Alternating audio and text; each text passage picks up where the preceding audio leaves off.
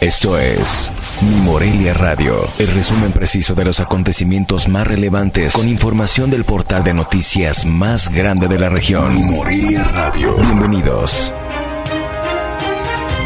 Bienvenidos al resumen informativo de este lunes 3 de enero de 2022. Este lunes, en el Estado, inició el trámite de reemplacamiento. Sin embargo, se registró confusión y desinformación entre cientos de personas que acudieron a realizarlo. Una de las molestias fue que no había láminas suficientes, lo que provocará que de nueva cuenta usuarios se tengan que volver a formar para recibirlas en próximas fechas.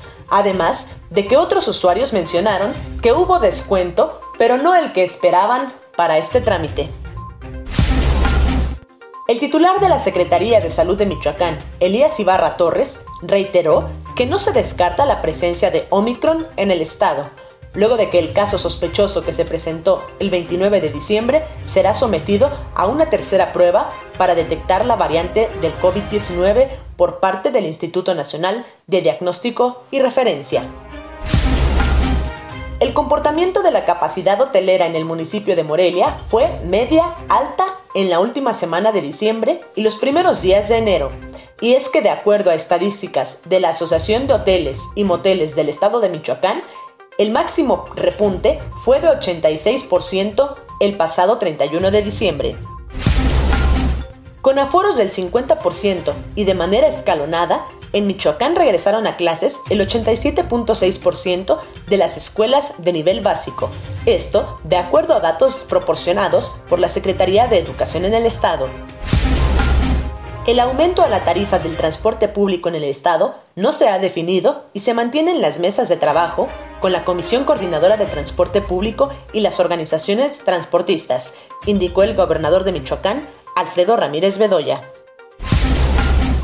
A partir del 15 de enero de 2022 se comenzará con el registro único de vehículos de procedencia extranjera en Michoacán, informó el gobernador del estado. En conferencia de prensa, el mandatario estatal subrayó que este solo es el primer paso a la legalización de autos de procedencia extranjera en el estado y es para comenzar a recibir la documentación.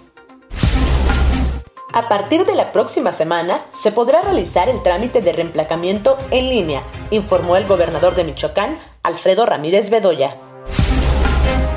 Un automovilista fue asesinado a balazos cuando circulaba sobre una de las laterales de la avenida Madero Oriente de Morelia, justo a un costado del puente vehicular del crucero Salida a Charo. Según contactos allegados al tema, el interfecto era un joven teniente de la Marina en Puerto Peñasco, Veracruz, quien estaba de vacaciones en la capital michoacana. Informó desde Morelia, Michoacán, Cintia Arroyo.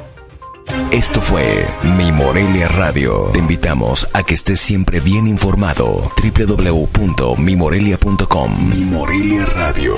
Hasta la próxima.